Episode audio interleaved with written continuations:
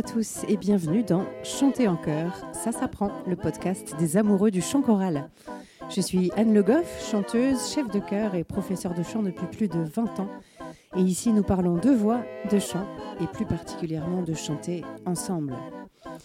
Les liens, bonus ou images dont je vous parle dans les épisodes sont à retrouver sur mon site annelegoff.fr. D'habitude, Le Goff, ça s'est créé en deux mots et j'y tiens beaucoup, mais pour cette fois, Anne Le Goff, c'est tout attaché. Alors, si vous avez bien fait votre échauffement, c'est parti pour l'épisode d'aujourd'hui.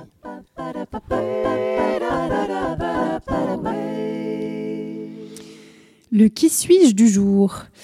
Eh bien, j'ai le plaisir depuis 2015 de chanter dans un trio vocal féminin qui s'appelle Les Trois Moustiquaires. Vous l'aurez peut-être compris en entendant ce nom, il s'agit d'un trio humoristique. Et nous avons notamment monté un spectacle qui s'appelle Vulgarisation pétillante de rudiments musicaux. Et nous avons déjà eu la chance de le jouer plus de 40 fois un petit peu partout en France. Et c'est vraiment à chaque fois un, un, très grand bonheur à la fois pour nous et je l'espère pour le public qui nous entend. C'est sous forme de conférences chantées. Euh, et donc, euh, on rit beaucoup, on chante beaucoup et on fait participer aussi le public. Et j'ai donc le plaisir de hum, chanter avec Hélène Hérault et Madeleine Sor. Et je vous raconterai une autre fois où est-ce que je les ai rencontrés. Aujourd'hui, notre sujet du jour, à quoi sert l'échauffement?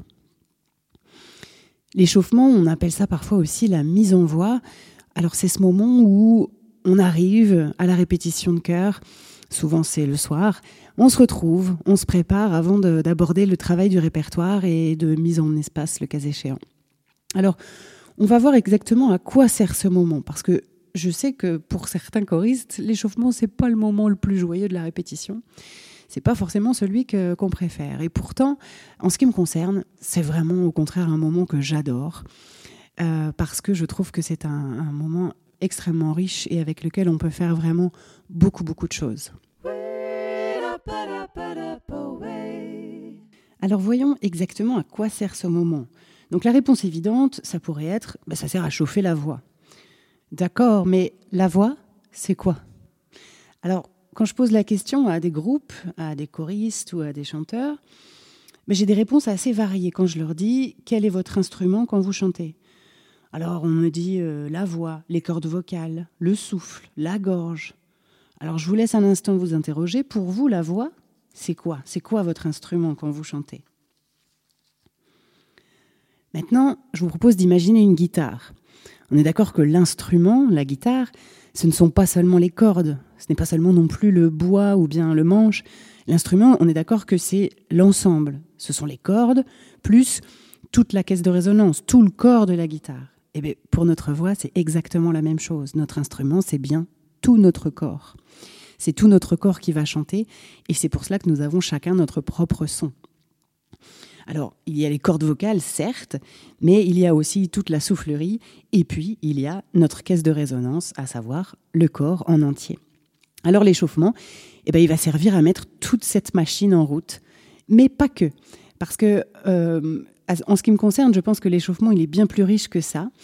Et je pense que quand on arrive en répétition, souvent le soir, euh, en fait, l'appareil vocal euh, et même le corps, ils n'ont pas vraiment besoin d'être chauffés.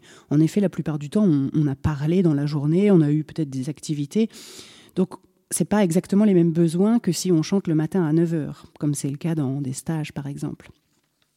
Mais, du coup, si je dis ça, vraiment, on commence à se poser encore plus la question, bah alors à quoi il sert cet échauffement? Alors je vais vous en parler. La première chose pour moi, c'est que l'échauffement, il sert à rassembler.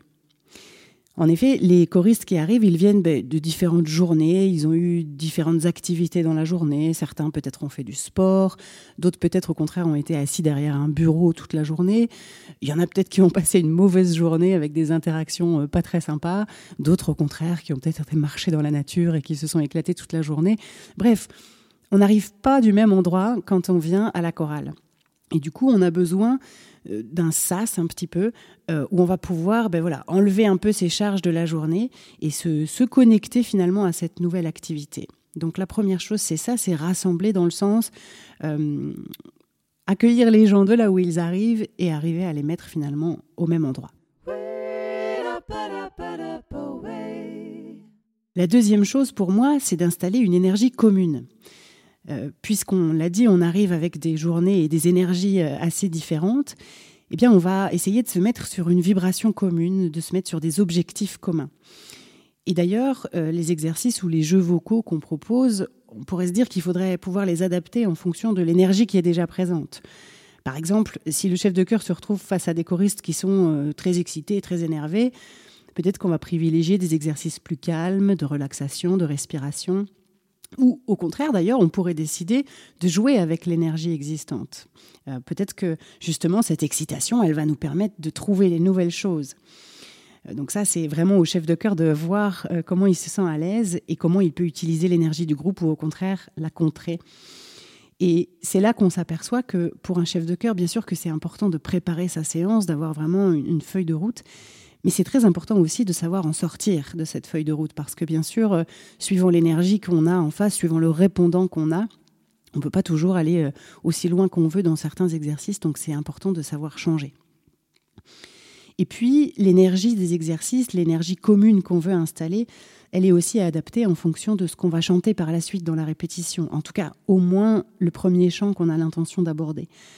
Imaginez-vous, on va peut-être pas chercher à se mettre exactement dans la même énergie si on s'apprête à chanter euh, un chant grégorien, par exemple, ou bien au contraire euh, Happy de Pharrell Williams.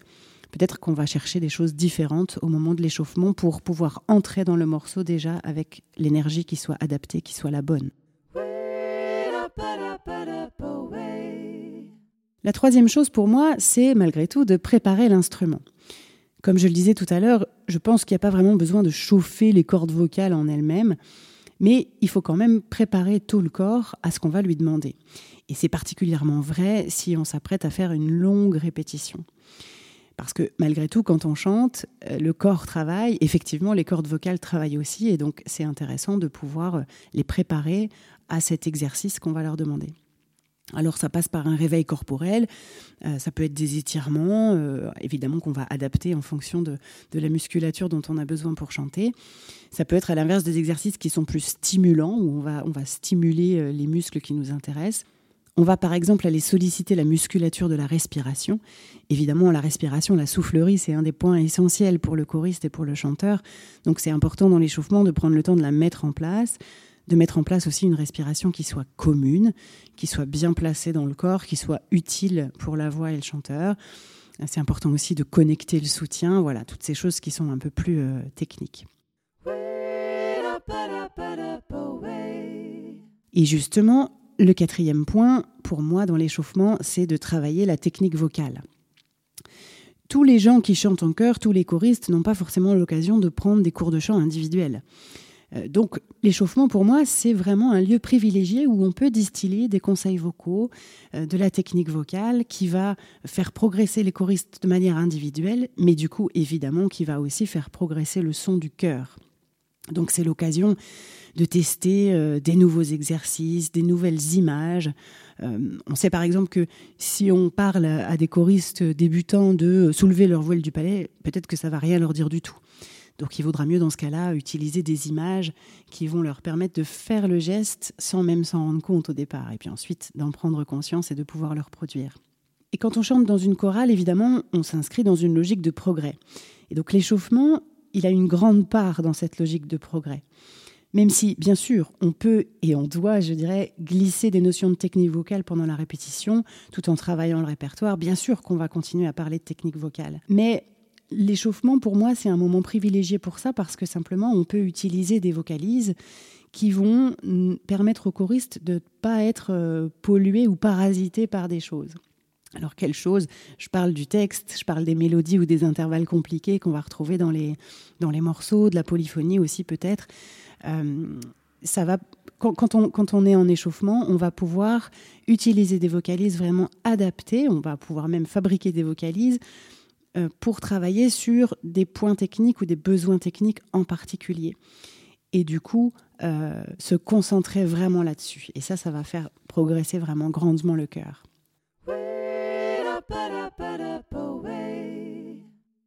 Un autre point euh, qu'on peut travailler pendant l'échauffement, c'est ouvrir les oreilles. L'écoute, c'est quelque chose hein, quand même. Euh, vous pouvez observer dans la vie quotidienne à quel point on est peu habitué à écouter vraiment, avec finesse, à, entendre réellement. Évidemment, pour le choriste, pour le chanteur, c'est vraiment un enjeu très important. Et donc, l'idée pendant l'échauffement, c'est d'arriver à connecter ses oreilles à une écoute toute particulière qui est celle du choriste. Et on aura l'occasion d'en reparler parce que c'est un sujet euh, assez important pour moi et, très spécifique. Je trouve que la manière dont on écoute quand on chante en chœur, elle est vraiment spécifique. Donc, ce moment d'échauffement, il sert vraiment à ça et à affiner l'oreille et l'esprit critique finalement. Pour moi, c'est vraiment comme ça qu'on progresse. D'abord, on apprend à écouter et à entendre les, les défauts. Alors, je, mets des guillemets à défauts, mais en tout cas, entendre les choses qu'on peut vraiment améliorer. Et déjà, une fois qu'on les entend, il y a une bonne partie du travail qui est faite finalement. Et après, on n'a plus qu'à trouver comment corriger. Et normalement, le chef de chœur va être, va être là pour nous aiguiller, mais ça me semble vraiment important d'éduquer finalement l'oreille des choristes à entendre les choses qui sont améliorables, les choses qui ne sont pas encore euh, parfaites. Et hum, dans ce moment de, de connexion à l'oreille pendant l'échauffement, l'idée c'est d'avoir une conscience à la fois de l'écoute individuelle, donc écouter sa propre voix, entendre ses propres défauts, encore une fois avec des gros guillemets, mais aussi l'écoute collective. c'est comme si on branchait un peu la prise d'une écoute vraiment commune. On apprend à, s'écouter soi, à écouter ses camarades de pupitre, à écouter sa voix à l'intérieur du pupitre et à écouter sa voix à l'intérieur de tout le cœur. Et pour moi, c'est vraiment, encore une fois, une écoute très spécifique. Un autre point important pour l'échauffement, c'est d'installer la polyphonie.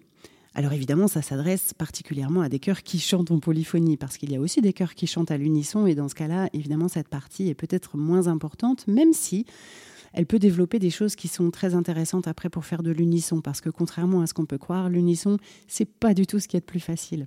Donc l'échauffement, ça peut être vraiment l'occasion de créer la connexion entre les voix et entre les pupitres. On va commencer en fait à faire un peu euh, la balance, le, mix finalement euh, dans, les, dans les différents pupitres et à installer ce qu'on pourrait appeler la pyramide du son. Donc on va commencer à faire les petits réglages entre les voix les plus graves, les voix les plus aiguës. On va commencer vraiment à faire tous ces réglages. Et évidemment, c'est aussi un moment privilégié pour travailler la justesse à l'intérieur de cette polyphonie qu'on installe tranquillement.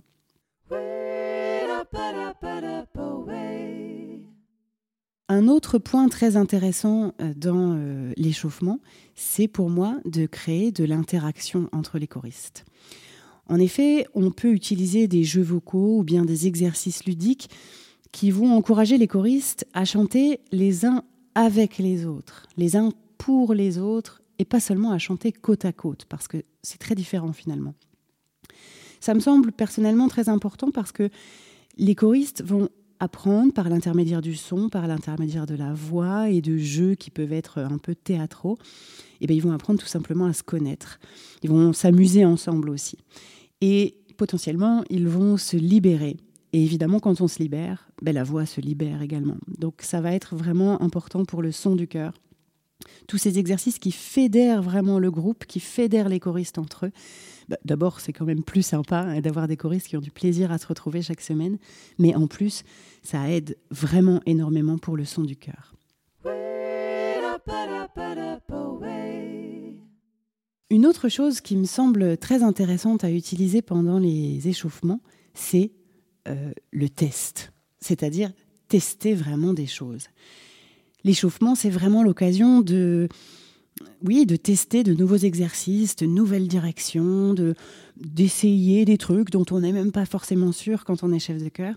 Alors, en tant que chef, si on sent qu'on a la confiance des choristes, on peut vraiment tout faire. On n'est pas forcément sûr que ça va marcher. On a une idée comme ça, on imagine quelque chose, on se figure comment ça pourrait fonctionner, mais on n'est pas forcément sûr du rendu. Et ben, si on sent que qu'on a la confiance des choristes, qu'on peut leur proposer des choses et qu'on a le droit de se tromper, ben alors c'est vraiment la porte ouverte à tout tester, à tout utiliser. Et puis, en tant que choriste, c'est vraiment intéressant d'essayer tout ce qui nous est proposé. Parfois, on ne sait pas bien où ça va nous mener, on ne sait pas quel est le résultat vraiment euh, escompté, on ne sait pas même exactement ce qu'on attend de nous, parfois c'est un petit peu flou, mais je trouve que c'est vraiment extrêmement important de se lancer, d'essayer de faire les choses, même si, voilà, encore une fois, on n'est pas très sûr, on ne comprend pas forcément quel chemin on est en train de nous faire prendre, mais voilà, on se lance et puis on teste. Évidemment, à la fin de l'exercice, on a le droit de dire qu'on n'a pas du tout aimé, que ça ne nous a pas plu et qu'on ne voit pas l'intérêt. Ou bien, on peut aussi simplement demander à en savoir un petit peu plus, se dire mais qu'est-ce qu'on a travaillé là? Mais je trouve que c'est vraiment important de se lancer, même si bien sûr c'est difficile, on a toujours des barrières, on se met un peu des, des jugements euh, intérieurs, mais c'est vraiment euh, important de, se lancer et d'essayer. Euh, sans jugement, sans attente particulière, et puis on voit ce que ça donne. Encore une fois, à la fin, on est en droit de dire que bon, non, ça ne nous a pas tellement plu. Mais rendez-vous bien compte que si le chef propose un exercice et que le cœur un peu sceptique le fait, mais le fait seulement à moitié, vraiment avec cet air de pas être très convaincu, un peu en attendant de voir, bah, de fait, on ne voit rien du tout. Parce que pour voir les résultats d'un exercice, d'un jeu vocal, on a besoin vraiment que les gens se lancent, que les gens le fassent. Donc, euh, sentez ça et essayez, voilà, quand on vous propose une chose nouvelle qui peut-être vous déroute un peu, qui à première vue vous sort un peu de votre zone de confort, si vous avez tendance peut-être euh, dans ces cas-là à vous mettre un peu en retrait, à attendre de voir, ben, dites-vous qu'en fait ça ne rend service à personne parce que euh, on ne pourra pas avoir les résultats réels de cet exercice ou de ce jeu-là. Alors, dans l'idée d'exercice ou de choses à tester, il y a plein, plein, plein d'exercices qu'on peut, qu'on peut utiliser. Euh, on y reviendra dans des épisodes parce que moi, c'est vraiment euh, un sujet qui me passionne beaucoup. Mais pour aujourd'hui, je peux déjà vous parler, par exemple, de l'improvisation libre. Euh, on en reparlera aussi en détail parce que c'est moi, c'est une pratique que j'aime beaucoup à titre personnel et aussi que j'aime bien utiliser pour mes choristes. Mais vous pouvez tester des choses si jamais vous êtes un peu familiarisé avec l'impro libre. Et là, je m'adresse peut-être plus aux chefs de chœur ou aux gens qui animent des groupes eh bien, n'hésitez pas à tester avec vos choristes. Alors, vous verrez, ça plaît ou ça plaît pas. Hein. Il y a des gens qui détestent, il y a des gens qui adorent. Mais, quoi qu'il en soit, ça peut vraiment ouvrir de nouvelles perspectives.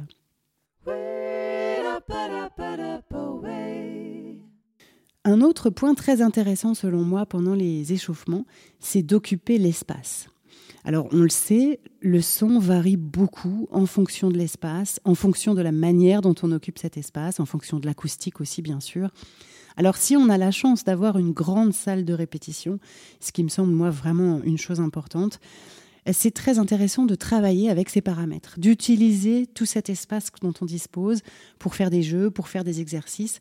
Ça permet aux voix de se rencontrer peut-être un petit peu différemment de la manière dont elles sont agencées pendant la répétition. Et puis, évidemment, a fortiori, si on projette de faire de la mise en espace ou de la mise en scène pour de futurs concerts, c'est vraiment indispensable d'apprendre à occuper l'espace et à l'occuper ensemble. Alors, une fois qu'on a vu tous ces points, euh, peut-être que vous vous dites, oui, mais si on doit travailler tout ça, on se retrouve avec un échauffement qui dure vraiment extrêmement longtemps. Alors, quelle est la bonne longueur pour un échauffement? Évidemment, j'ai pas de réponse unique à cette question. Ça dépend de plein de paramètres. Euh, on peut d'ailleurs pas toujours dans une même répétition traiter toutes les choses dont on a parlé euh, précédemment, même s'il y en a plusieurs qui se superposent dans, divers exercices. Voilà, on n'est pas obligé de chercher à tout faire. Mais par contre, je trouve important de ne pas chercher à réduire le temps d'échauffement, parce que c'est vraiment la source de beaucoup de choses et de beaucoup de progrès. Moi, il peut m'arriver, sur une séance d'une heure et demie, de faire des échauffements qui vont durer plus d'une demi-heure. Alors, Évidemment, si on parle d'échauffement où c'est seulement des vocalises qui s'enchaînent, bien sûr, une demi-heure de vocalises qui s'enchaînent, je conçois que ça puisse être vraiment très ennuyeux. Mais l'idée, évidemment, c'est pas celle-là, c'est justement d'explorer des choses et, de tester des, nouveaux exercices, comme on l'a dit avant. Donc, si vraiment on décide conjointement, chef de chœur et choriste, de faire de l'échauffement un temps où on est vraiment à l'écoute euh, sur les détails, si on utilise justement des jeux vocaux, si on, si on utilise des, des, exercices ludiques, si on demande leur avis aux choristes, si on leur demande leurs idées, peut-être qu'on peut tester aussi des choses qu'ils proposent en direct, euh, si on les met aussi parfois en situation de chef, alors ça devient vraiment un moment qui est très très riche et qui va beaucoup beaucoup faciliter le travail qui suit, que ce soit euh, euh, la mémorisation, la, la, confiance, évidemment la justesse, la technique, etc. Toute la répétition va vraiment bénéficier du travail qui aura été initié pendant l'échauffement. Alors, évidemment, pour ça, pour que ça fonctionne, il faut que les choristes soient engagés à 100% dans ce travail-là. Si les choristes traînent des pieds, bien sûr qu'on n'a pas les résultats escomptés, ça c'est tout à fait normal. Alors malgré tout, il peut m'arriver euh, de, le zapper, cet échauffement. Ça, ça va se passer dans des périodes qui sont très intenses, où voilà, on est à l'approche des concerts et puis on sent qu'on a encore vraiment beaucoup de boulot. On a un temps de répétition qui malgré tout n'est pas extensible à l'infini. Donc euh, voilà, il m'arrive dans ces cas-là de, zapper l'échauffement et de partir directement euh, dans le, dans le déroulé du concert, si je puis dire. Mais dans ces cas-là, je vais quand même toujours inviter les choristes à prendre contact avec leur instrument. C'est-à-dire que sur les premiers chants, je vais toujours bien leur rappeler d'être attentif à leur respiration, d'être attentif à leur placement vocal, de profiter des premiers sons, des premières notes et des premiers morceaux pour se replacer, pour se remettre vraiment dans leur corps de chanteur, si je puis dire. Alors, ça, l'idée de zapper l'échauffement, c'est une chose que je me permets surtout dans mon cœur de femme, dont je vous ai parlé la dernière fois et que je dirige depuis 12 ans, parce que ben, évidemment, au fil des années, elles ont, elles ont pris des réflexes. Donc, je sais que je peux compter sur elles pour, euh, pour se remettre dans cette situation de choriste relativement rapidement. Mais malgré tout, j'évite parce que, encore une fois, l'échauffement, c'est un moment tellement riche et tellement important que euh, quand on peut ne pas le zapper, c'est vraiment important de, le faire. Et particulièrement avant des concerts, parfois on est un petit peu, euh, un petit peu pressé le jour du concert, on n'a pas forcément des heures de répétition avant, etc. Mais je trouve que c'est vraiment extrêmement important de se garder un temps serein et calme de mise en route du corps, de mise en route de la voix et encore une fois surtout de toutes ces choses qu'on a dites, c'est-à-dire de mise en route de l'écoute, de s'adapter à l'acoustique dans laquelle on va faire le concert. Tout ça, c'est vraiment extrêmement important pour ces jours un peu particuliers. Voilà, j'espère que cet épisode vous aura fait voir l'échauffement un peu différemment et que vous allez pouvoir tester des tas de nouvelles choses. En bonus aujourd'hui, je vous ai mis un lien vers la bande-annonce des Trois Moustiquaires dont je vous parlais au début de l'épisode. Vous pourrez avoir un aperçu de notre spectacle humoristique qui s'appelle donc Vulgarisation pétillante de rudiments musicaux. Et un petit scoop pour vous, au moment où j'enregistre cet épisode, nous sommes en train de travailler à notre nouveau spectacle. Affaire à suivre donc.